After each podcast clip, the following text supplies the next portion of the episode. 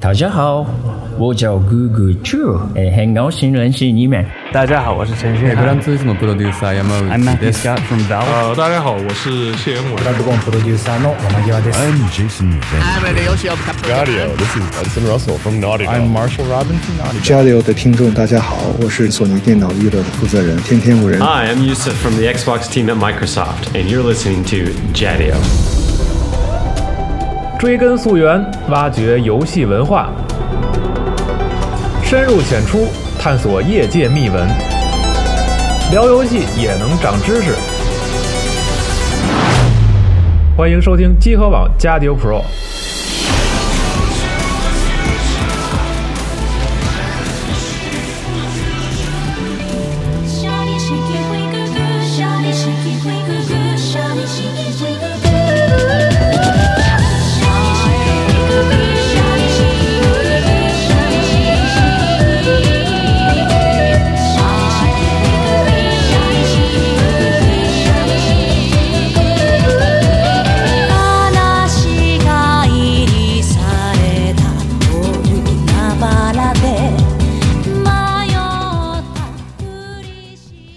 欢迎收听最新一期的魔兽评书节目。但其实并不是啊，我是我是西蒙。那大家好，我是龙马。对，然后那个这龙马出现了，但是带来的并不是魔兽的这个 填坑节目，大家可能有些人已经出离的愤怒了。对，但是呢，这个但是放这期节目之前啊，我们应该已经放出了第第第六第六期。第六呃第五期。第五期魔第五期魔兽的这个节目了，对就希望大家不要那么的激动。嗯。啊。然后今天我们要聊的这个话题呢，是最近就是不是最近，是今年在日本都比较热门的一个人物，哎。对，真田幸村，真田幸村哎嗯。说真田幸村这个这个这个节目啊，嗯。其实我很早就想，我刚到集合开始就是在策划这个节目，一开始而且这个主主题和内容我换了好多次，嗯。开始时候想的比较大，可能是呃要结合游戏啊，然后再讲说什么整整个日本战国的好多好多要素啊，想想把这些东西做。但是后来发现呢，就是说。呃，与其做做做那些东西啊，可能大家看历史书啊，看可能更多更专业的资料啊，因为嗯。我们也不是专业研究历史的人嗯，哎，可能更好一点。反而是我觉得啊，就是很多就听我们这个广播节目的人还是喜欢听一些这个稍微轻度一点，对轻哎轻快一点，大家可以这个不用那么有压力啊，有一些太大的这个知识点，太多的知识点别过于的庞大，对对，嗯。有意思一点。包括我们的魔兽节目受欢迎，也是因为这个相对轻度，大家可以就只出一个耳朵，哎，就可以很轻松的这个知道一些事情啊，听一些故事。所以我们有慢要受那种强烈记笔记的这种节目，是的啊对龙马就咱们聊一点这种轻松一点的哎 对这个没错哎，对，哎，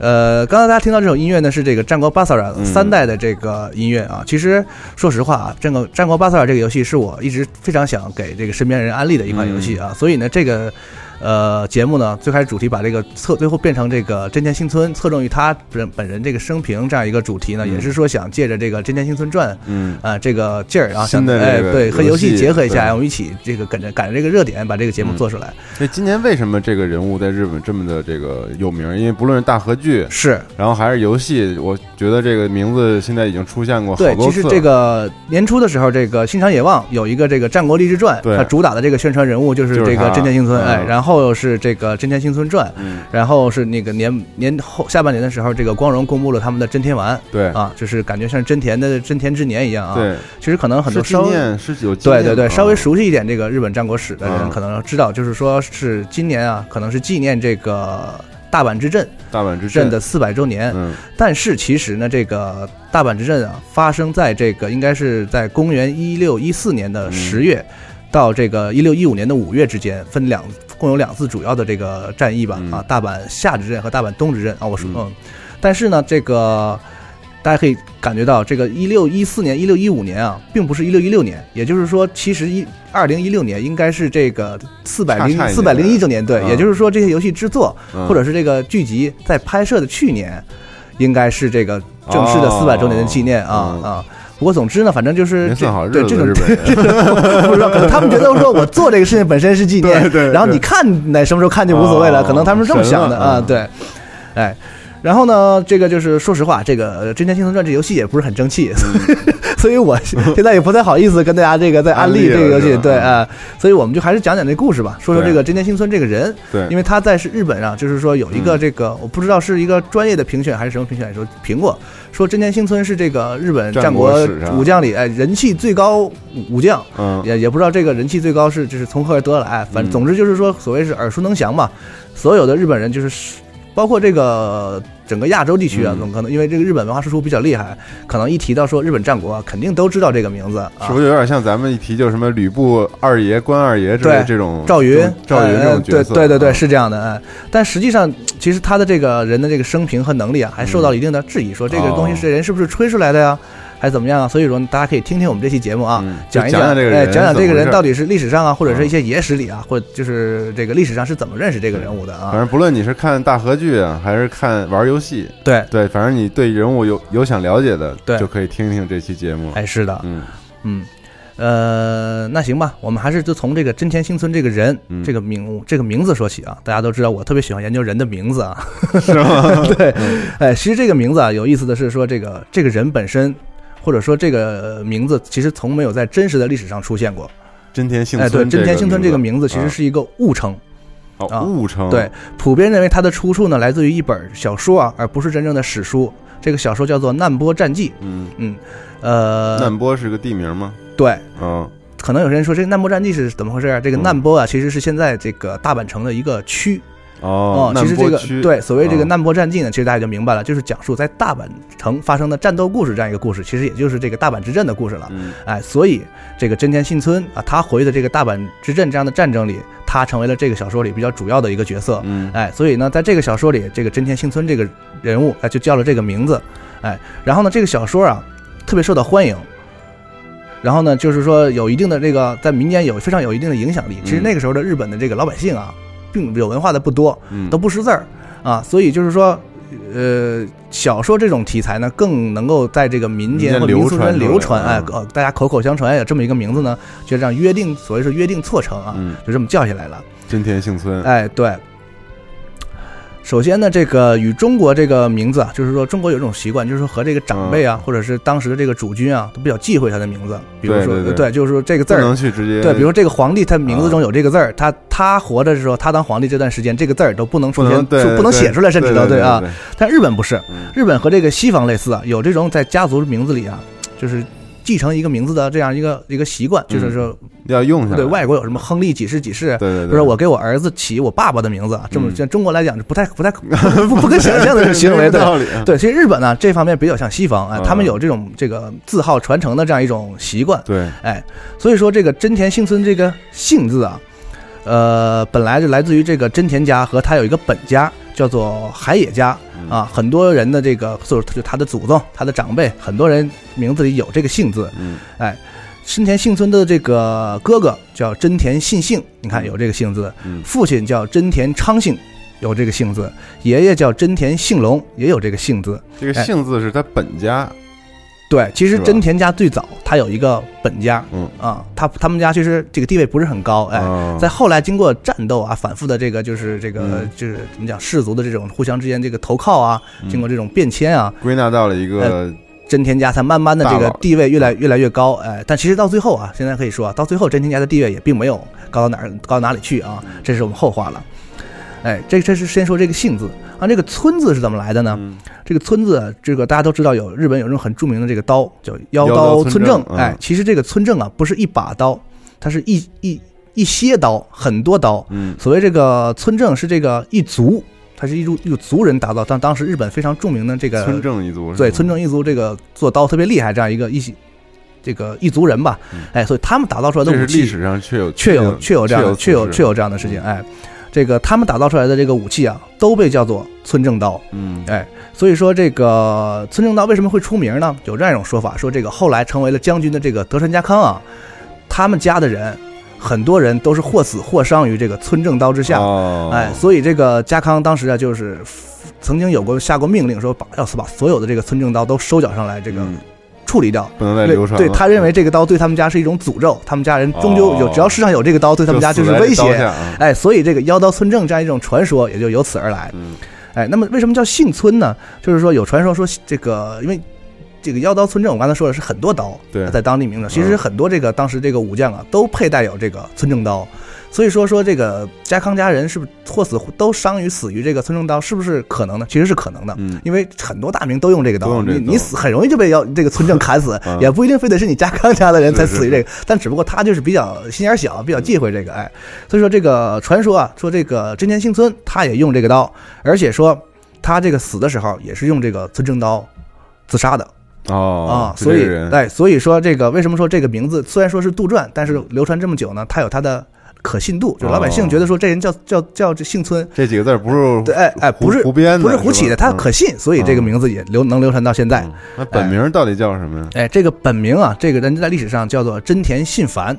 哎嗯，Nobushige。嗯但是说为什么说你你怎么知道说这个真田信繁就是这小说里写的这个真田信村这个人呢？啊，嗯其实这很容易啊啊！我我我举个例子啊，嗯比方说说有一本写三国的小说啊，说这里有一人物叫赵，对，这里有啊这里有有有一人物叫赵夏，嗯对吧？这个赵夏这个曾经长坂坡七进七出嗯啊，跟随刘备后成五这个五虎上将之一，这人叫赵夏。你说他写的是谁呢？就是赵云嘛，对不对？对，所以说这个还是可以肯定啊，这个小说里这个幸村就是他原来的不能说原型，这个人其实应该叫真田信繁。嗯。哎，他是刚才我们提到他父亲真田昌幸的次子，第二个儿子。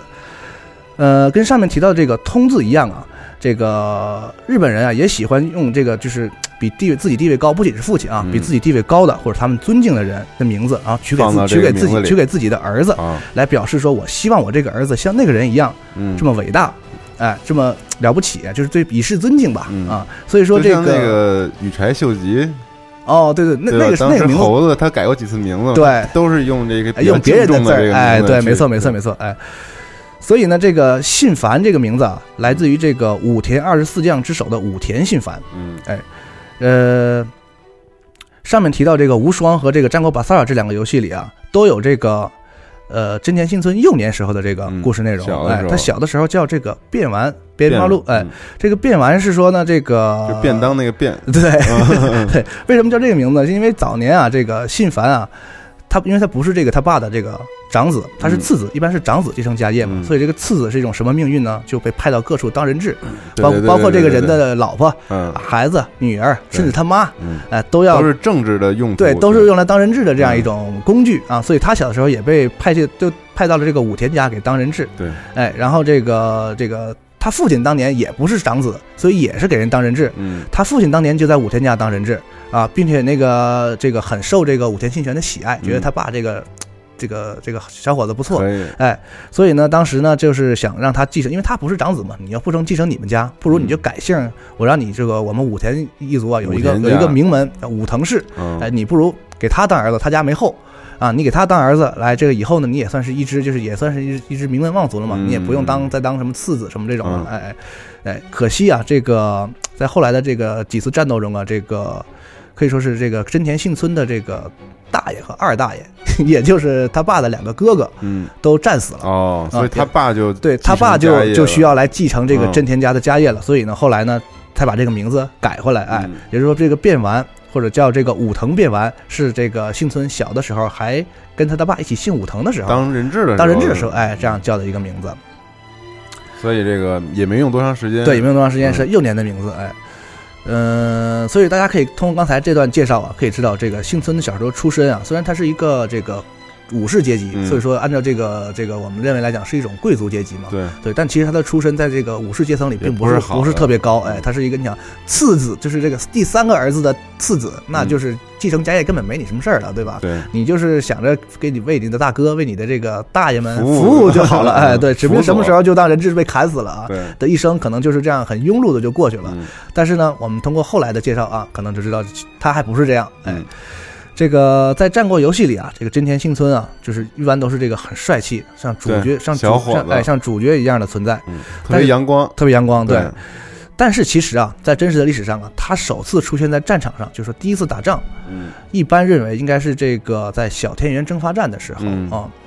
呃，其他有关于说这个什么信繁出有有参加过什么第一次上天城之战啊，包括最近这个新的这个电视剧《真天丸》里大河剧里啊，也描述了说他参加了这个上天城之战。其实这些都是比较这个不太可能的事情。嗯为什么呢？因为那个时期时期啊，他正在上山家当人质。哦，对电视剧里这个大合剧，我们一般觉得还是比较严谨的啊。他他在这个故事里怎么处？他为了凸显这个主人公，要给他增加戏份，嗯他怎么处理呢？他说这个当时这个上杉景胜啊，很很喜欢这个真田信繁，嗯哎，甚至啊给他派了一百个手下，让他回去帮他爸打仗。啊就说说 你们家那打仗对你们家那打仗了。帮一下，对，我觉得你这小伙子不错，啊我相信你还会回来的，嗯。所以我给你又派了派了一百个手下，让你去帮你爸打仗，打完仗你再回来当人质。嗯。说这其实是根本根本不可能的不事，可能。太扯淡了。这个。对，但是这个戏这个怎么说细说吧，这这种比较这个、嗯。这种这一类的剧情，我觉得会比较受到民众的喜爱啊，可能是这样。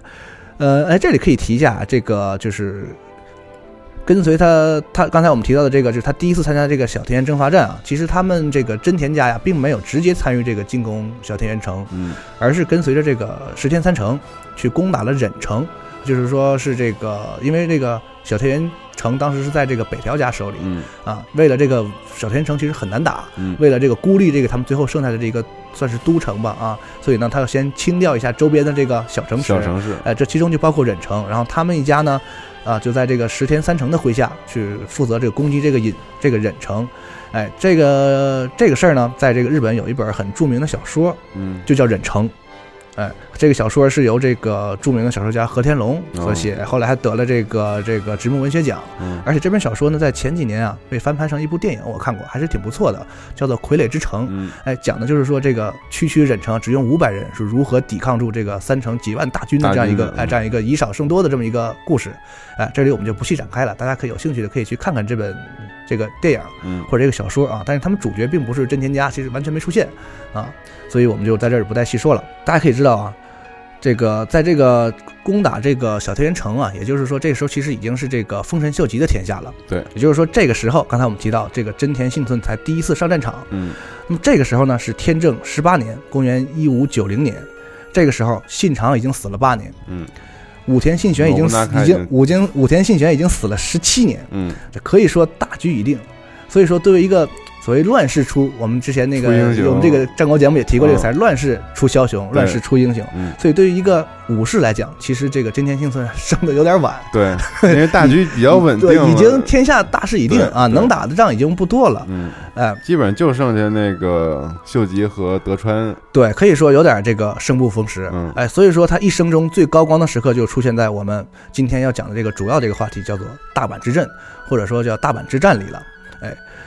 哎，这个大阪之阵啊，嗯是大阪东之阵和大阪下之阵的总称。哎，大家可能对这两个词儿一点都不陌生，因为这各种电视中啊、游戏中都有都有这样关啊。大阪东之阵，大阪尤其在这个无双啊或者巴萨这样游戏里嗯都有这样一关。呃，其实这个大阪啊，确就确实来说，就是现在这个日本的这个大阪大阪城，哎大阪城，但是这个“板”字不太一样，哎，那个时候的“板”字是一个土字旁加一个正反的反，现在是耳刀，现在是耳刀的，为什么呢？在这个明治维新的时候啊，因为这个土字旁加反这个“板”字拆开了是可以理解为是反，就武士、啊武士造反的意思，哎，嗯。所以在明治忌讳了明对很忌讳明治维新的时候就把这个“板”字改成现在这个耳刀旁这个“板”，哎，，嗯这个这场啊被称为这个就是江户幕府，也就是德川家嗯击败了这个丰臣家，最后夺取天下这样一场对，战役。最重要的，日本这战国史结束的这个对，算是收尾的一场大战役。哎哎，这个作战的双方其实不用太多介绍了，就是这个德川家这个势力和丰臣家这个势力。嗯哎，丰臣家当时这个名义上的这个领袖啊是丰臣秀赖，也就是丰臣秀吉的儿子，嗯秀吉已经死去了。呃，但是握有实权的呀，其实这个秀赖当时年纪还比较轻，他有一个妈妈，就是他的亲生母亲啊，叫这个电电电电啊，就感觉这个很绕口啊，但用用日语讲更绕口，就优斗斗农。优都都能优斗斗农，哎，这个电电就是他的母亲啊，或者在游戏里啊，或者很多动画里啊，出现一个女性角色，在战国里叫查查哎对。恰恰，哎，对，就是就是这个电电嗯。啊。呃，而德川幕府的这个领导者就不用说了，当时德川家康还健在啊，他还有一个这个儿子叫这个德川秀忠啊，嗯。肯定是这这两个人为主要的这个领导者。哎，我们可以讲讲说这个打仗嘛，总得有个原因，是不是啊？嗯总得你为什么打呀？你们两家为什么打呀？这个德川家本来还是丰臣家的这个这个家臣，算是手下，你为什么就打起来了？嗯哎，这个事儿得从这个大概这场战争的十几年前说起。嗯公元一五九八年，这个所谓的天下人，就是统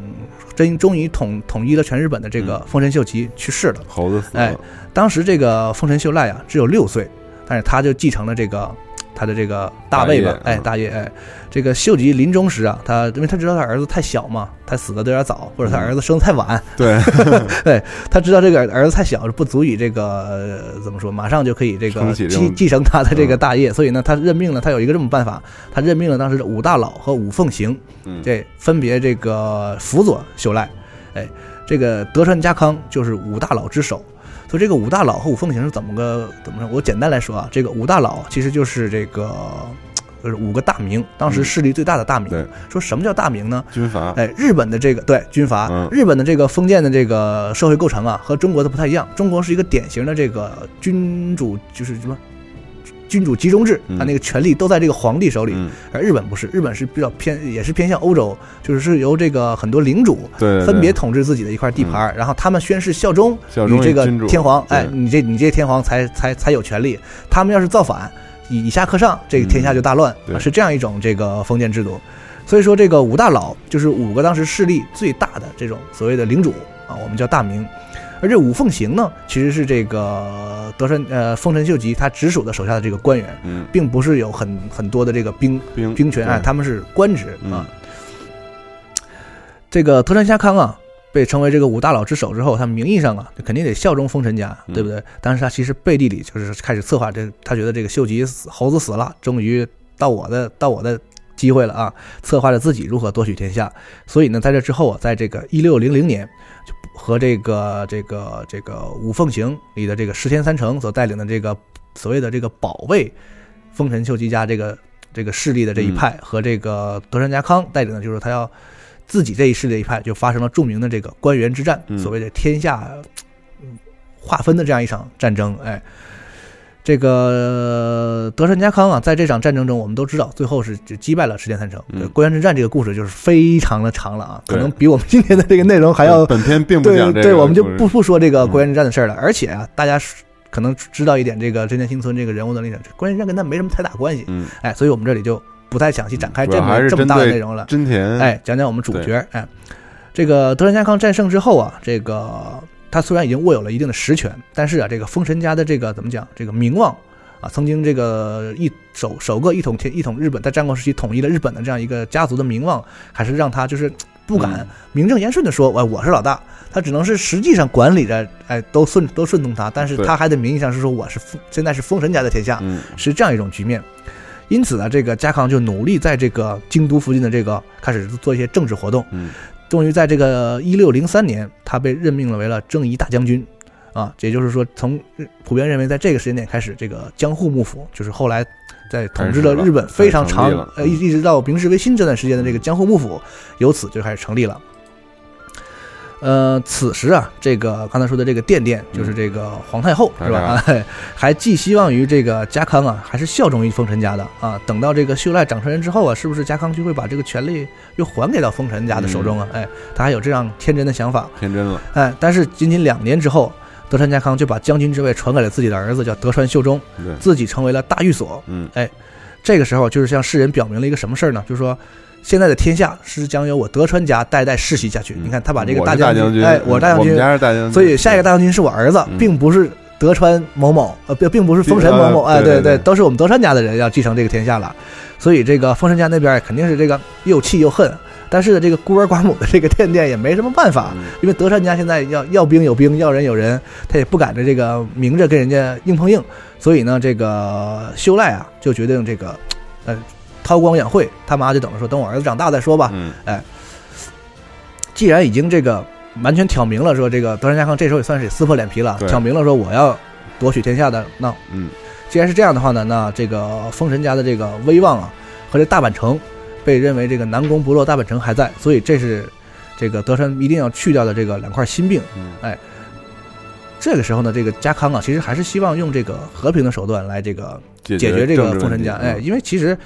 大家都知道，这个德川家康啊，不是很擅长打仗。对。哎，他政治手腕很厉害，头脑很很他灵便。之哎前一直没怎么打过仗，所以才养的那么好。对对，所以呢，这个按照这个呃，公元一二，这就就在这个公元一六一二年，家康和这个已经十九岁的这个丰臣秀赖啊，在这个二条城会面，这是史上很著名的一个事件嗯啊，叫做这个二条城会面。哎，根据这个史料记载啊，丰臣秀赖身高六尺五寸，按照现在的单位来说，这这孩子大概是一米九五左右。我操，太高了。对，所以我普遍认为这个史书，这个日本的史书都是有夸张的成分嗯啊。不过我们想，就算没有一米九五，说他那么高，估计一米八肯定是有的，对吧？但是他爸矮呀，他爸一米四吧，可能也就。对，所以你想，垫垫多高？呃，好像是有资资料记载，这个丰臣秀吉大概是一米五五几哦，啊啊嗯，德川家康好像也不高，大概一米六十几嗯啊。当时被认为普公认的帅哥，那个织田信长嗯一米七对啊，所以大家可以想象那个那个时期日本人的这个身高啊，对，所以很矮。对，所以这个我们为什么这么介绍呢？就是说，这个德川家康第一次见到这个丰臣秀赖的时候，他感到了就是很很受压迫，嗯很震慑。震惊。，对，这个这个孩子气宇轩昂，又又高又壮，而且这个这个哎电视剧里也是找了一个很帅的演员来演，虽然我不太熟悉啊，就是那个要演出那个气势那个劲儿，而且这个当时仅仅只有十九岁的这个秀赖啊，谈吐非常不凡。气宇轩昂，嗯，完全就是一个皇帝的样，就非常具有帝王之相、啊！而且你想，有那个气场。对，那个时候的战国的那些什么德川家康啊、丰臣秀吉这些啊，其实都是出身不是很高，对对非常哎哎，可能这个文化程度也不是很高，教养也不是很好，嗯，哎，他们见到这个从小就受到这个帝王的这种培帝王之气的培养的这样的一个人啊，感觉非常受到震慑。嗯本来啊，家康可能就是觉得说拖几年，慢慢的让这个封臣家啊这个势力消退，嗯，或者是说我还最起码我是保留一点仁慈之心，或者是向世人展示一下我德川家康很有仁很有很仁慈，我也嗯不会对这个丰臣家赶尽杀绝。但是好死不死，他见到了这个丰臣秀赖之后，他就觉得我受到威胁了。对，这太有威胁了，而且他比我儿子强太多了，这孩子，这简直对，以后我死之后，恐怕我儿子要要要要弄不过他，对，嗯所以他就决定要对这个封神家还是别人家的孩子好。哎下手了，哎，但是而且这个家康的这个下手的这个方法呀，很有层次，而且很很很阴险啊。然后在这个一六一四年，家康就找到了一个机会，他呀让这个丰臣秀赖啊，就是修建一些这个寺庙啊，修建一种大修建了这是在这个有一个叫方广寺中修建了一口修了一口这个钟。这个钟上呢刻了一些这个祈求风调雨顺啊、国泰民安呐、这样的吉祥话啊，所谓的铭文。嗯，然后这个家康啊就找茬了，他说这个刻的铭文当中啊有这样两句，叫“国家安康”和“君臣丰乐”这两句说有反义，就是类似于这个我们这个中国的文字狱啊。说为什么有反义呢？说这个国家安康，你想啊，把这个家和康分开了，你这是要让我身首异处啊，对不对？丰呃君臣丰乐，你的这这意这句话的意思就是说你丰神家就是统治天下很快乐。啊，你看这这有点过度解读了。这个明明是好话。对，而且呢，，我们可以后后来我把这个我会把这个图片放到这个时间轴上，嗯大家看到那个钟上那个字儿啊，嗯，没有说几千，也有上，就是没有上万，也有几千。他愣找出这么两句来，密密麻麻的全是字儿，对你给你那个图不给你框出来，你都看不到这这八个字。嗯，哎，所以说明显这个就是非常类似于这个我们中国清朝的这个文字狱啊嗯，就是所谓的这个欲加之罪，何患无辞？我就是要找你的麻烦，嗯你也没什么办法，哎没没办法。所以这个事儿呢，是就后来就叫做著名的这个方中寺，呃，方广寺钟鸣事件啊，好好，方广寺钟鸣事件，哎，我再说一遍啊，好的。然后呢，这个他就向这个借此为这个要挟啊，向这个丰臣秀赖提出了两个极其苛刻的条件，说你要么就放弃大阪城，就你们家搬出来，把这个大阪城让出来，哎、要么就是你或者你妈，你们俩有一个人送到江户来给我当人质，嗯，就这么严重。就就就提出这么苛刻的条件，嗯哎。但是这种条件作为这个名义上啊，还统治着天下的嗯这个封神家来说，尤其是这个性子比较烈的这个殿殿，这肯定是不会接受这样的条件的，哎。所以这个时候呢，就是战事就要就要开始了，哎嗯。首先是这个封神家用这个封神秀吉遗留下来这个大量的财产开始招兵买马。这个为什么说他有大量财产呢？当时我们之我们上面提到说，他让这个德川家康让这个修赖啊到处修庙嗯啊，后来还惹了祸，对吧？他为什么让他修庙呢？就是德川家康知道这个丰臣秀吉啊，他家非常有钱，这个花点钱。对，所谓富可敌国，在嗯当时日本来讲，他们家都不仅仅是富可敌国了，被认为就是说可能是把其他的这个日本的家加起来的钱都没有丰臣家钱多，哎，所以他就是想消耗一点他们家的钱财，嗯想了一个办法，说你就到处修，让他命令他到处修庙修，庙啊，哎，没想到哎。去修着修着，我还找到一个由头，我还可以啊给你治一治你啊！这所谓一举两得，一石二鸟，哎。然后呢，但其实这些修这些庙也并没有消耗得了多少这个封神家的这个资金，嗯嗯，到了这个两家撕破脸皮的时候呢，这个秀赖和他妈呀，还是用这个手里的这个巨额的遗产招兵买马，在大阪城啊，就光靠他们家的钱财，就在大阪城里集结了十万的军队。相当多。对，在日本那时候，你想动不动就几百人、几百人打架，而且城也不大，对，上千人就叫大军了，对吧？嗯他集结竟然集结了十万的军队，哎，然后这个德川家康一看得威逼不成，那就要开打总要。开打呗。好在德川家康其实早对这一天有准备，他就知道说，如果这个怀柔的这种计策不行，终究还是要有一战，嗯哎，所以他就很快的也是调集了全国的这个大名，哎，共计二十万的军队，把这个大阪城啊团团围住。嗯，嗯，大家可以想，调集了全国的全国三十万人的军对，队在这是在日本就简直是闻所未闻的大战了，哎，对。在这个刚才我们提到的关原之战啊，其实两边加一起也无非就是十几万人，嗯，一边大概五六万，一边七八万，也就是这个规模。那时候哪有那么大规模的战斗？这对太多了。对，呃，对比我们现在先先对比一下这个两边军队的这个军队的和将领的构成啊。嗯德川军这边就是不用说了，肯定就是全国的那些这个大名大名啊，各地的这个领主，哎。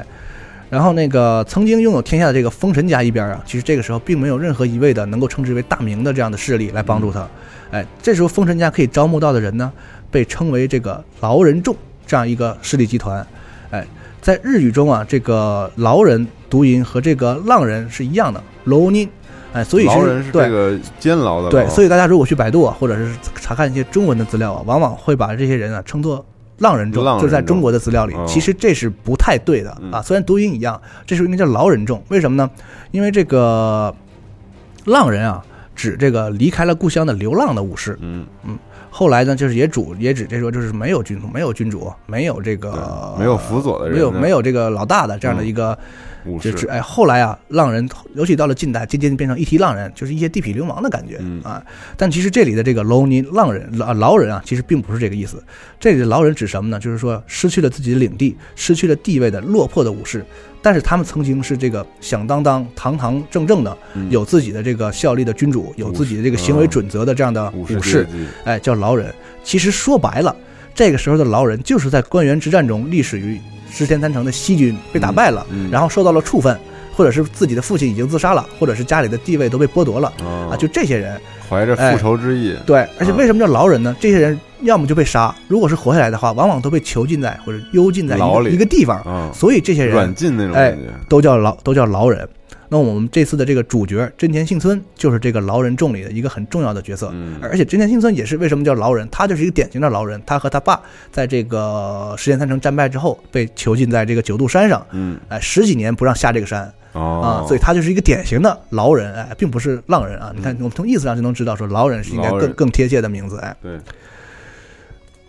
那么我们可以这个在这里啊，详细说一下，说这个幸村啊是怎么成为这个劳人众的呢？哎，这个可能呢稍微又话又长了一点，哎，嗯我们从他爷爷开始说。刚才我们提到说他爷爷叫真田幸隆，哎，也有说叫真田幸刚的，嗯哎在历史上呢，甚至说是自真田家自己家的这个家谱里和资料里啊，对这个幸隆之前的这个真田家历史，就是他爷爷辈儿之前，嗯几乎几乎就是没没有没有什么记载啊。嗯真田信浓的爸爸叫什么都不知道，哎，能确定呢，就是说当时与这个信浓国的这个小县郡的海野家哈有有一些亲戚，嗯哎，说他父亲是这个海野家的女婿，哎，但是呢这也不确定。还有一种说法呢，说是这个他本来就是海野家的儿子，哦，是过继给真田家的。哎，有这样两种说法。总之，就是因为那个时候这个日本的这个历史记载比较不完善，不完善，对，很多这种说不清的事儿。哎，在这个海野家呀，当时在被武田家打败之后呢，这个真田家就正式归顺了武田家，嗯。哎，被认为是这个这个他爷爷真田信隆被认为是这个现在这个真田家的这个始祖了。哎，一五五九年呢，这个武田晴信出家，也就是武田信玄改，嗯。这时候改名叫信玄了。嗯。所以这个信隆啊也跟着这个信玄也出家，哎，法号叫义德斋，哎，在武田这个信玄和这个上山军的五次川中岛战役中，真田信隆也就是这个他爷爷，都是这个成为了前线的非常重要的人物，嗯哎。然后呢，在这个第四次川中岛战役时候呢，是也成为先锋，突袭到了这个上上山军的这个本阵。后来呢，他与他的这个长子真田信纲一同被列为了刚才我们提到的这个武田二十四将。哦也，就是他在武田家是通过自己的这个很牛逼的战战斗战争的，就是打仗的这个成绩，哎，渐渐的从一个地位很低的归嗯归顺来的这样一个家族，慢慢的成长。你看后来被列为二十四将了二十。四将啊，哎，这个在这个永禄十年，也就是公元一五六七年，这个因为患病啊，这个当时是家督的这个信刚，也就是我们说这个幸村的爷爷，嗯，就选择了这个将这个家族的位置让给了自己的儿子，哎，退休了，退休了，哎，呃，所以呢，他就没有参加这个信玄后来的这个这些战役啊。嗯。然后呢，在这个天正二年，也就是公元一五七四年五月十九日，哎，还是有明确的日期的，嗯。这个老头儿病死，哎，年终六十二岁，对，在当时日本来讲也算是一个，算是善终了哎哎，还不错，哎。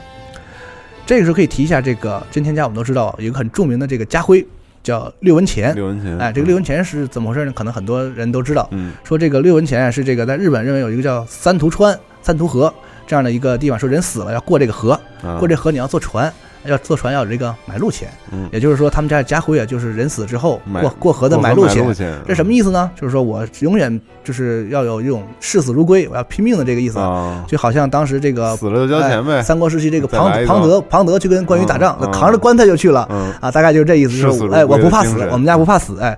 还有一层意思呢，就是说他们当家其实后归顺武田家的，所以用这种家徽啊来表示，就是我们对武田家是誓死忠诚的这样一个意思。嗯。哎，我们给武田打仗都是都是拼了命去，就是拼了命，哎哎，所以呢，就是说提他爷爷呢，也就是说从这个真田幸村的这个爷爷，就是这个真田幸隆开始才有这个六文钱的家徽的啊啊，是他算是设计的 他设计设计的这个，他创立的对哎 design 的这个，对对对对对对，呃，而且这个真田幸隆啊有一个外号叫公坛正，为什么叫公坛正呢？就是说这个信龙是武田家有这么这个公鸡的公，这哎个弹球的弹，哎三坛正，嗯，这三坛正给大家介绍一下啊，分别叫这个陶坛正、高坂昌信和这个枪坛正啊、保科正俊。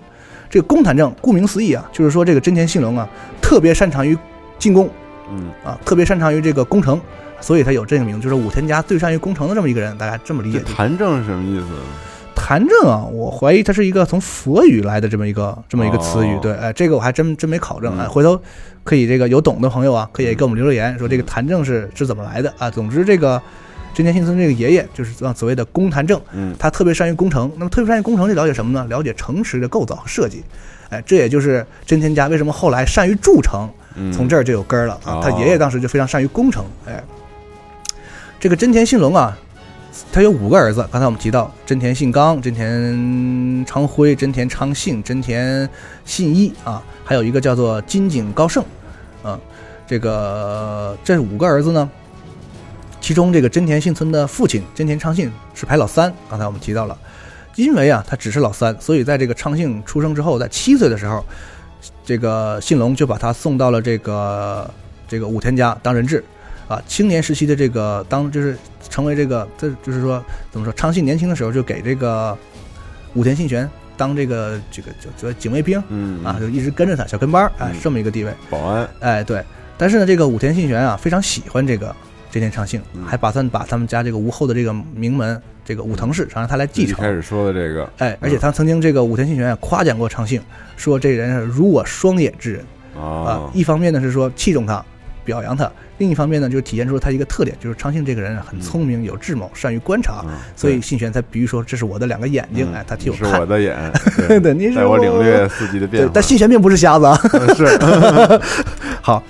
这个一般认为啊，昌信的这个第一次上阵是在这个第四次川中岛战役，哎，他的这个出阵的时候被记载在这个一个叫做《军舰》啊，就是这个剑史剑史的剑啊，这样一本这个它是史书当中啊，永禄四年，也就是公元一五六一年九月的时候，这个第四次川中岛战役。他这个昌信啊，作为这个所谓足轻大将，其实嗯并没有，就是什么叫足轻大将啊？就是他不带兵，但也是个将。大大概这足轻我们都知道是小兵，对就是说足轻大将呢，就是说他可能跟着信玄，算是一个就是有点地位，他知道啊，这是那谁谁谁，啊但是他并没有实际握有这兵权这没有指挥权啊，没有任何别人跟着他啊。但是啊，这个军舰以外的史料当中啊，并没有记载昌信出现在这个第四次川岛战役中，所以相当于说只有一本史书来记载，这在史学上来讲说就没有旁证嗯啊，所以这个事情不够哎有待商榷，嗯不确定啊。总之呢，普遍认为啊是他这是这是他第一次打仗嗯，哎。现在还是说的主人公他爹的事儿啊，对主要就是还没有说到爹的事主人公的，对对对，大家是不是会觉得说我讲故事会特别喜欢拉的长啊 刨故意刨坑啊，对，故意刨坑，哎嗯，感觉这期又录不完。对对对，确实录不完了，感觉。呃，我们抓紧说吧，反正嗯哎，在这个这个公元一五七二年，昌幸这个二十六岁的时候，参与了这个三方原战役。大家都知道，这场战役是这个武田家打败德川家的这个嗯一场战役。而且后来呢，因为他参加这个打败德川家嘛，所以这个事儿以后经常拿出来说，就说说啊，这个昌幸是打败过德川家的人，所以就嗯从这儿这是他第一次啊，说嗯所谓说两次击败过德川的人说这是这算一次啊，嗯那参参加过这样一次击败过德川的战役。呃，一五七三年信玄病死了，这个家督呢，这个武田家的家督由这个他的儿子武田胜赖就继承。时间到了这个一五七四年啊，这连续这几年一直这个对这个武田家的这个来说相继发生大事吧，算是。一五七四年呢，这个他的父亲信隆就病死了，然后真田氏的这个当当时家督还有在还还活着的这个这个信昌信的这个哥哥真田信纲来继承，然后又过了一年，一五一五七五年，这个武田胜赖啊和这个召集了大规模的军队开始西征，在这个长筱会战中和这个德川军打仗，被德川军又击败了。对然后昌信的这个两个哥哥都战死了。哎哎，长这个会战这个是武田家大败对，长筱会战我们之前讲这个德川，呃，讲那个讲讲咱们这大家可以听一听我们以前这个这个库鲁罗老师给大家这个介绍的这个这个织田家的这个历史这段历史的时候，嗯哎，特别提到过这场战役啊。对，哎，总之这个时候这个昌信啊，他成了他成了家督了啊，而且这段历史大家知道有一个著名的电影《影武者》，就讲的是这个从武田嗯死去到这个长筱会战这段故事的，哎，嗯非常著名的一个这个就是。尤其受这个我们老白老师啊，他甚至说说这是他认为完美的电影之一啊，啊影武影武者对他自己提过影啊，所以大家可以去看一下这个电影啊。然后这个真田这个时候的领地啊，是信浓国的上田和上野国的这个沼田，是这样两个地方。后来这两个城啊，也是这个真田家的算是两个重要的根据地啊，大家可以记住这两个城啊。嗯啊不过也无所谓，我们会加在时间轴里。嗯对，呃，天正十年，也就是公元一五八二年三月，这个织田信长和这个德川家康又组成了联合军队，开始这个征伐这个我们所谓的这个甲州这个地方，也就是武田家的这个甲领地。州征讨，哎，然后这个昌信啊，这个时候就是向这个当时的家家督武田信赖，就是建议说，你跟我一起跑到这个上野国的五七之地，这个叫岩具城，有这么一个地方。嗯但是信赖呀没听他的，听了当时这个小山田信茂的意思，就是逃向了信茂的这个地方，叫岩殿城。哎，结果这个小山田信茂就当了二五仔啊，嗯叛变了，然后把这个生赖，就是他也没有攻击或者杀这个生赖，就是说他把他这个引到这个地方之后，然后他自己跑到城里，就不让生赖进去，嗯，属于让这个生赖这个军队走投无路，对，前不着村后不着店这么一个状况，在这个后有追兵，前面他又被自己的这个家臣背叛，又进不去城，在这样走投无路的情况之下，武田胜赖和他的妻子孩子一起就自尽了。对，这个哎，在历日本历史上啊，有四百五十年历史的这样的一个武田家的这个，算是嗯，其实比跟比织田什么那种长多了，后起之秀的这种所谓真这是这是这是这是真正的这个名门，四百五十年的历史就这对。就就此就没了。结束了哎，灭了，彻彻底灭亡了。对嗯，哎，呃，这段历史啊，一般被描绘成就是说胜赖啊不听这个忠臣真田家这个谏言啊，嗯就听了这个小人山田家的故事啊。但其实啊还是有史料记载说，这时候真田家这个私下里啊也和这个北条勾勾搭搭嗯啊。其实这个哎。持这种意见的人，意思就是说，他就算跑到了这个真田家的领地，没准也也也不也不见得有什么好 不过这个也不知道啊，这个事情没人说得清了。哎，这个由真真田昌幸作为家主之后的真田家，先后归顺了，大家听啊，归顺了织田、上山、北条、德川，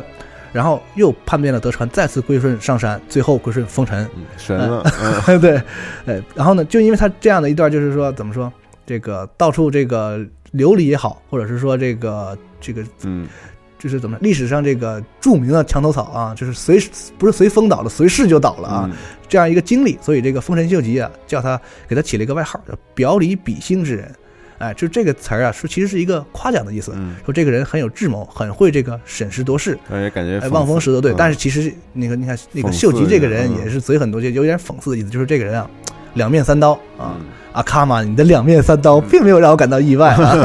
哎，大概就是说也有有有褒有贬吧，这句话的意思。但是啊，我们反过来说，作为真田家的立场来讲，其实这样的选择呃也是挺无奈的，因为真田家作为一个当时相对弱小的家族，呃，我们看电视剧都知道啊，当时这个真田家如果要打仗的话，可能想调集个千八百人都挺费劲。嗯，他们手下也就没什么势力对常备的这种可以属归属于自己的这个武装力量啊，可能也就有个几百人。嗯到了这个后来的上天城之战的时候啊，我估计啊有个一千两千啊，我估计都是虚报，嗯都是吓唬人的，可能都没有。哎，所以说这样一个小的家族呢，想要在战国里生存啊，就必须要依附于一个更强大的这个领主大明势力。哎，可以看到啊，这个真田昌幸成为家族之后啊，他这一系列的选择啊，其实是竭尽所能的想让这个真田一族的这个血脉延续下去。嗯，因为他眼见着这个武田族武田一家四百五十年的这个家族就这么灭亡完蛋了，对他，所以认识到这个就是家族的延续才是他这一代人 应该最最重要的一个任务。哎，另外呢，从这个呃客观的角度讲啊，有一种认有一种历史的认识方法，认为就是说真田家其实没有主动背叛过任何一方。哦哎，都是被逼无奈，对他都是被逼无奈。比如说这个武田家灭亡之后，胜赖又不听他的，他没办法才投靠了织田。嗯哎，然后这个投靠织田，他运气又不好，没几天本能寺之变，织田信长又啊死就死了了，对嗯，被逼无奈，我又投靠北投靠了北条。哎，然后呢，后来呢，这个背叛德川是为什么呢？因为这个德川与北条和解，让这个条件就是说你把这个早田城交出来，嗯我才让你投靠。这个时候给交出去对，结果结果他说他不能交，他不愿意交出自己家的领地，所以这时候他又才投靠上山。嗯也就是说，都是就是他投靠完之后，人家对他不好，先是对背叛他，就先是有别人不仁，背叛他先是有别人不仁，他才不义哎他才不义啊，嗯也有一种这样的认识方法。哎，其实我们现在来看，其实怎么说都无可厚非。那个时候就是在这个军阀混战的时时期啊，这个这个谁有谁谁有奶便是娘嘛，对不对？其实这种事情司空见惯了，没有什么了不起的啊。那么呢，在这段就是这个真田家所谓这个这个颠沛流离的这样一段这个时期吧，我们的这个主角哎真田信繁嗯。作为这个昌信的次子，和他老爸一样，也是被作为人质来使用，哎，并且啊，这个信繁和他老爹一样，去别人家当人质的时候啊，哎，就是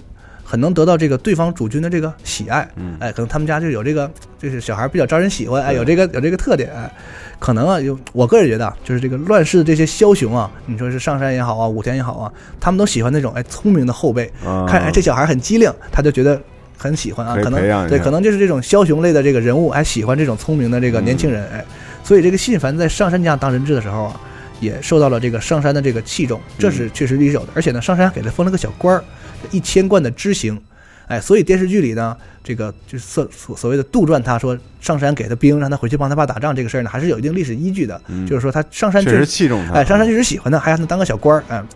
这个真田家呀，后来最后啊，就是归宿到了归归顺到了这个丰臣家之后，这个幸村啊，就又被派在了这个秀吉身边去当这个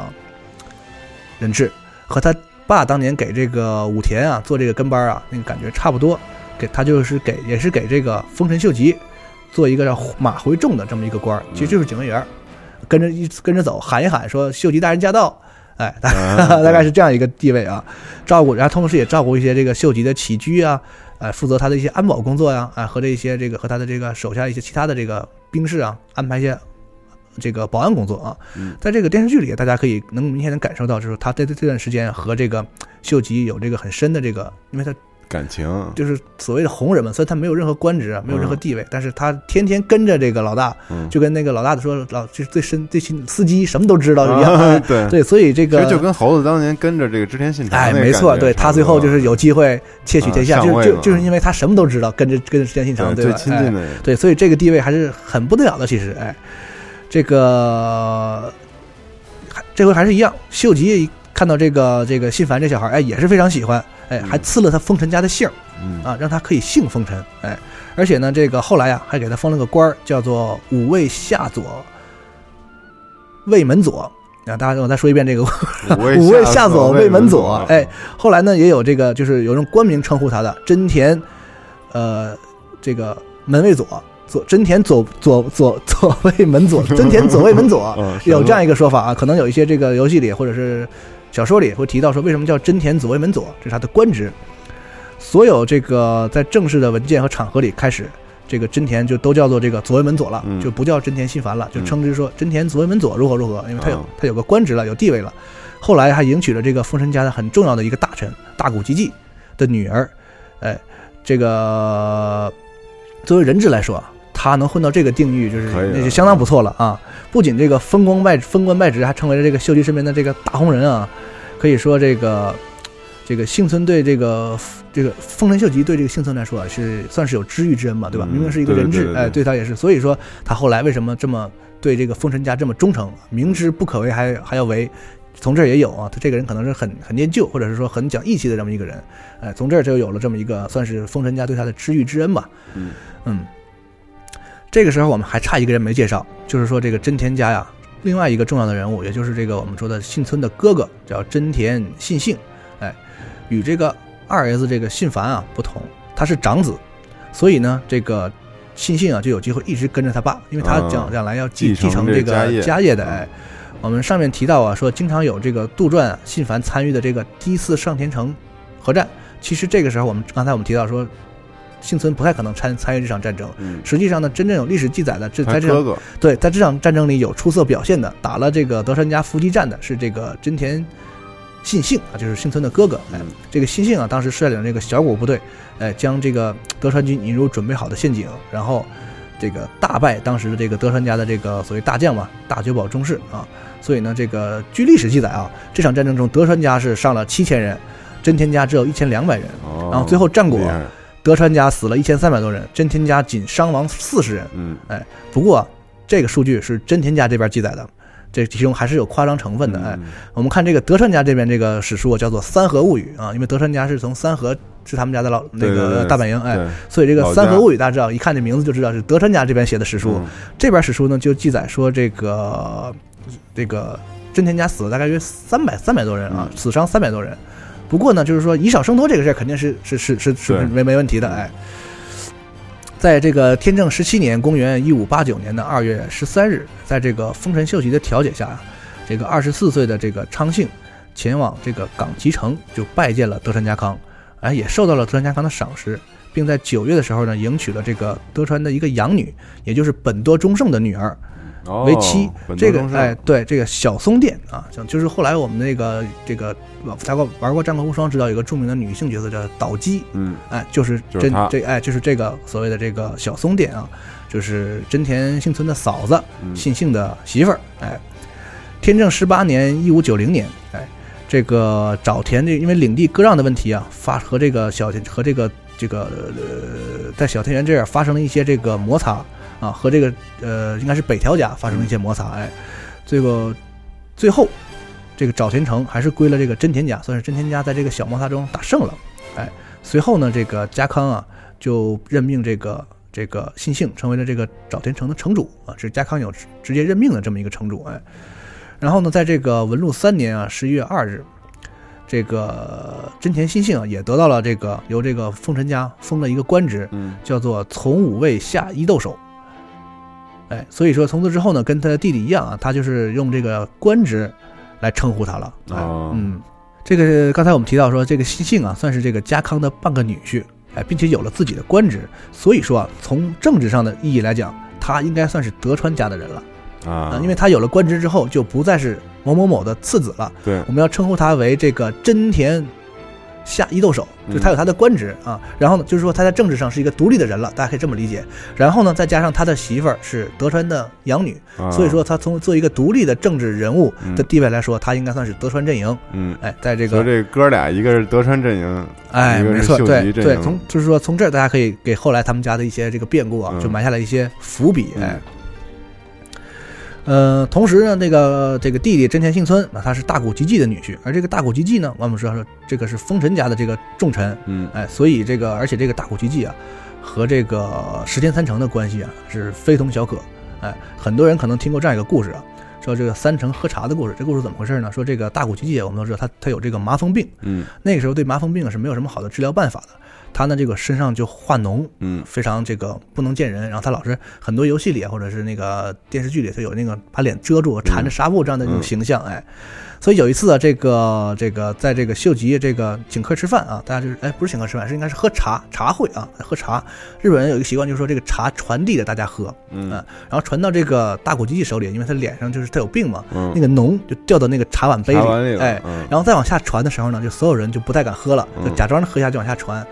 但是这个这个水这个茶到了这个石田三成那儿，他就说我渴了，拿给我，嗯一口就喝下去了啊。啊，然后就是让这个大谷吉吉一下子面子就挽回来了嗯。啊，就是说有这样一个位高权重的人还拿他就是跟普通人一样看待，非常给他面子，嗯。说你不管怎么样，我都认为你是一个平等的这个嗯。哎，所以说大家可以见到，就是可以想象这个石田三成和这个大谷吉吉是一个什么关系。嗯。而且在这个高原之战的时候啊，有一些这个，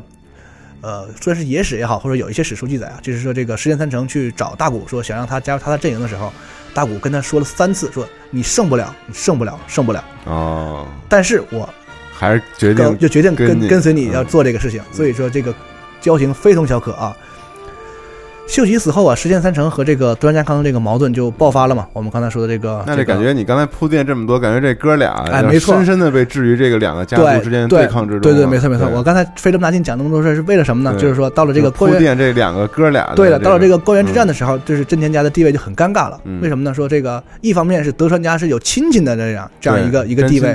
另外一边呢是深受了这个知遇之恩，而且是和这个嗯石田家也是算是有亲戚，对啊呃，他的好哥们儿的女婿，哎，嗯所以这个时候呢，德川家应该怎么办呢？就是面临着一个。恨德川家，对，面临一个对奸面临对，而且他们家以前就是跟德川家打过几次仗，对啊哎德川家其实也忌惮这个真田家，嗯哎，所以在这个关原之战的前夕，哎，德川家这个父子三人啊，爷儿三个，在这个犬伏进行了一场会议，就是后来我们著名的所谓的犬伏会谈。哎，最后的结果呀，我们都知道了，真田家做出了一个很艰难的抉择，就是昌信和这个父亲昌信啊，真田昌信和这个真田幸村，他们两个选择了之前支持这个石田三成加入西军，嗯。然后他们的哥哥信幸加入了德川家康了嘛，也就是说，这个父子三人分别分在两边成为敌人，对，这是他们家的抉择。这就很对，从对对这个对这个事情呢，后世也有很多分析啊。嗯有的说从表面上看呢，这个父子三人都是各为忠义吧，嗯啊，就是我有我的这个立场，你有你的立场。对，但是呢，也有一种认为，也有一种看法认为呢，是说这个所谓表里比心之人的这个昌信啊，他为什么让他儿子这样做呢？他的最终的目的就是说，不管哪边赢。都能留下我我们家的血脉我我们家都不会绝后啊啊！这是他可能就你想他费那么大劲，就是为了让真田家能够延延续生生存下去对，能够能够延续下去。哎，所以说这个后世分析吧，反正因为当时开会的时候，他们父子三人到底说什么，这谁谁也不知道 对，所以说这个可能有这样一层考虑吧啊。总之，这个就是最后关原之战的结果都说了，然后那个打败之后呢，这个德川家的这个东军获得了胜利。然后呢，这个家康啊，本来是可以这个杀掉这个昌信和幸存这两两两父子的啊，但是呢，好在他他们也也就是这个父子三人分开站两边，嗯所以在这个德川的这个也算是干女婿这个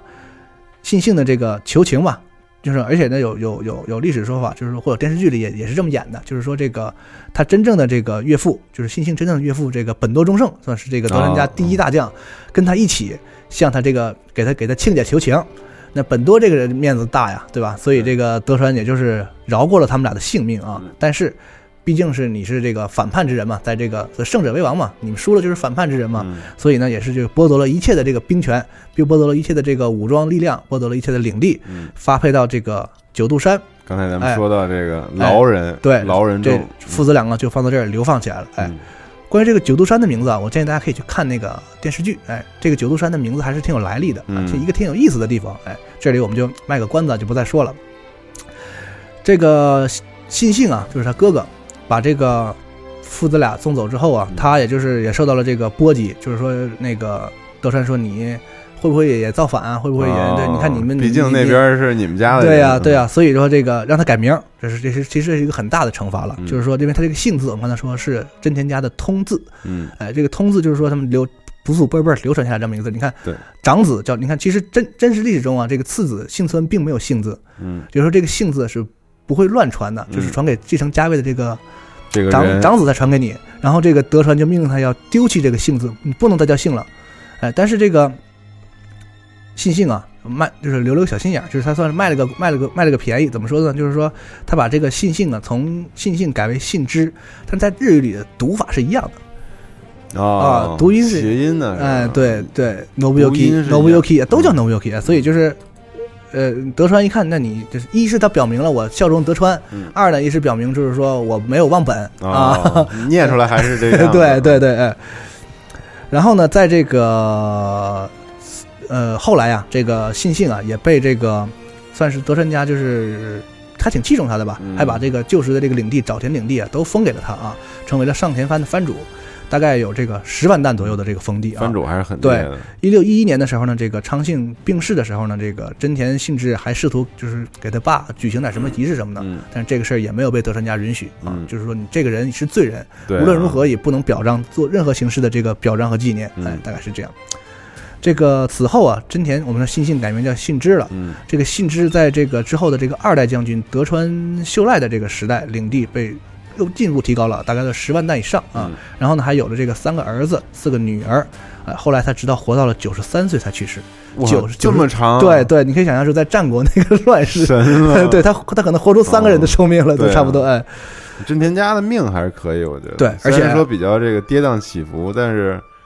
这个人小时候受器重，然后老了还长寿。对，而且这个真田家这个后世很让人唏嘘。你看，我们往下再可以说，嗯真田就是这个他哥哥这一支，后来被称为这个信州真田家，就一直一直延续了下来，成为了一个就是很有现在也有呃现在还有很有名的嗯贵族。其中的这个第八代叫做真田信冠，嗯曾经在这个德川幕府啊官拜到老中。这个老中大概是什么什么什么地位呢？类似于这个丞相。哦哦那么高，，对，他是一个就是呃这个就是，但是老中不是一个人，嗯就是分管这个几个人，可能就是说类似于我们那个封建时代的大司马、大司徒，嗯就是分管一摊儿啊。他就是其老中大概是一般认为是五个人和四个人，大概是这样的一个构成。对，哎对，嗯这是日本最有权力的几个人之一啊。可以看到，就是说这个真田家其实后来还算是这个很很很好的啊飞黄腾达了，呃而且在这个日本的一个电视节目里有提到，这个这这是这个信州真田家呀，一直传到了第十四代，叫做真田幸俊，就是现在这一代也。就是现在在这一代，哎，这个个人呢是这个现在日本的这个庆应大学理工学部的一个教授，嗯哎，所以真田家好像都很优秀啊。你看现在后代成为教授了，哎，而且在当地啊，就是经常有有有这个信州真田家的祭典，而且这个这位教授啊，还被当时老百姓啊就就称为殿下，哦，这老百姓还是哎，知道他是哎叫他殿下，对哎，所以说这个真田哥哥哥哥这一支，在这个是真真正正啊，在这个战国之后的四百四百多年上，到现在还是流传下来。所以他爹啊还是当时这个选，当时这这个选择，哎，对，而且很有意思，就是说这个君主立宪制啊，总是让我很向往。为什么呢？就是说，就是说，包括英国，动不动就说这个人一个人又很有这个功绩之后啊，封他个爵位，见见面都叫爵士。听起来虽然说没什么，没什么，现对现在这个时代来说没有任何卵用，但是你一听就很很很牛逼，对，很牛逼。对对，如果说我们现在这个，哎，那不能这么说了。如果也留下来这个，哎，如果说谁立个功绩，发射个火箭了什么这些人，是不是都能分点分点爵位？哎，而且见面，你想老百姓看到你都叫殿下，这 多多牛逼！他呃非常非常向往啊。想多想多了，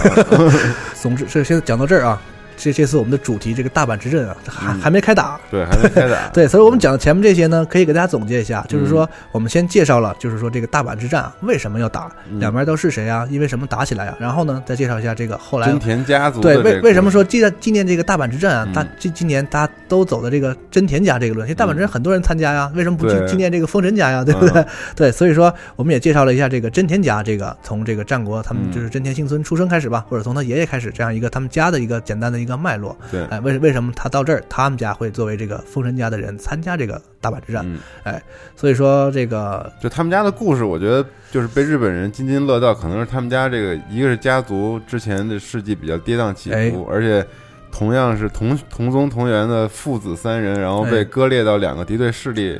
当中，对，这样比较怎么说有有戏剧性，用现在话说是这个很狗血的故事，哎对。包括他们家多次投靠不同的家族啊，对这些东西如果放在这个文学或艺术作品里，会是一个很好的点，所以嗯。被反复的这个就文再再创造，哎，这样一个。对。还有一点呢，可能就是在这儿也可以说一下，就是说，其实真田这个人，并不是说我们否定他的这个功绩或者本身的能力，其实。嗯真正历史上这个人也许比现在我们认为的还要厉害，也说不定啊。嗯只不过他可能生不逢时，他有现在的这个地位啊，会被日本人这样喜爱啊，是因为在这个明治维新的时候啊，嗯。就是因为那个时候反的也是这个这个江户江户的这个幕府嘛，嗯。江户幕府就是德川家嘛，对，所以说这个那个时候，在这个大概是近代的时候，真田幸村这个人才被拿出来，就当做是一个反德川家的一个典型人物啊、哦，当做这样一个悲情的英雄。嗯。来，在那个时代，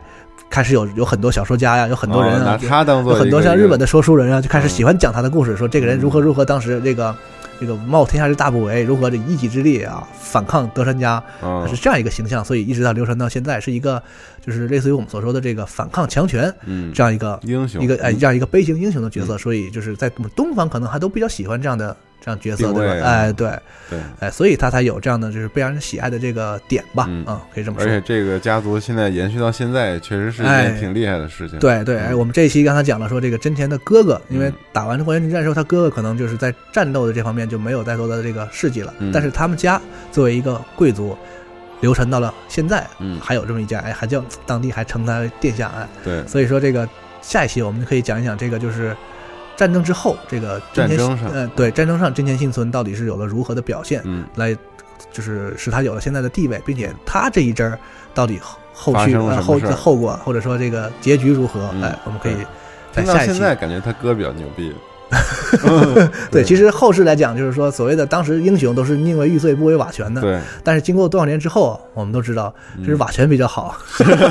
是不是？是是是，对嗯。总之，那个我觉得，要是对这段历史感兴趣的哎。话，今年的大河剧可以一看。哎，对，因为其实我也不是一个看过很多大合剧的人啊，嗯。我觉得今年这个剧，反正我个人是很很喜欢的啊，嗯看起来很有很有意思啊。对，因为制作都挺精良的，说实话，确实没错而且那个历史的那个沉重感和那个哎，对，那个感觉都在里哎头。对，它有史实很贴近史实的地方，它有演绎的地方，而且演绎的地方呢，就我觉得处理的非常好，包括我们那个就是这里面讲到的一些这个历史上没有明确记载的地方，嗯。他在这个电视剧里的演绎也是很很很微妙，嗯很很到位啊，很很有很有好的角度，所以大家可以去看一下啊。对，挺好的。嗯，然后游戏也玩一下，虽然不是那么好玩。对，但是今天还有别的游戏嘛，大家可以玩玩那个《新长的野望》对，啊，新长野望，或者是期待一下这个无双的这个真天丸，嗯说不定也不错啊。对对对嗯，行，那我们本期就暂时先告一段落，哎然后我们下一期再专门讲这个幸村又挖坑和这个大阪之战的这个 哎整个的故事。哎哎嗯好好，那下期节目再见，拜拜。哎，拜拜。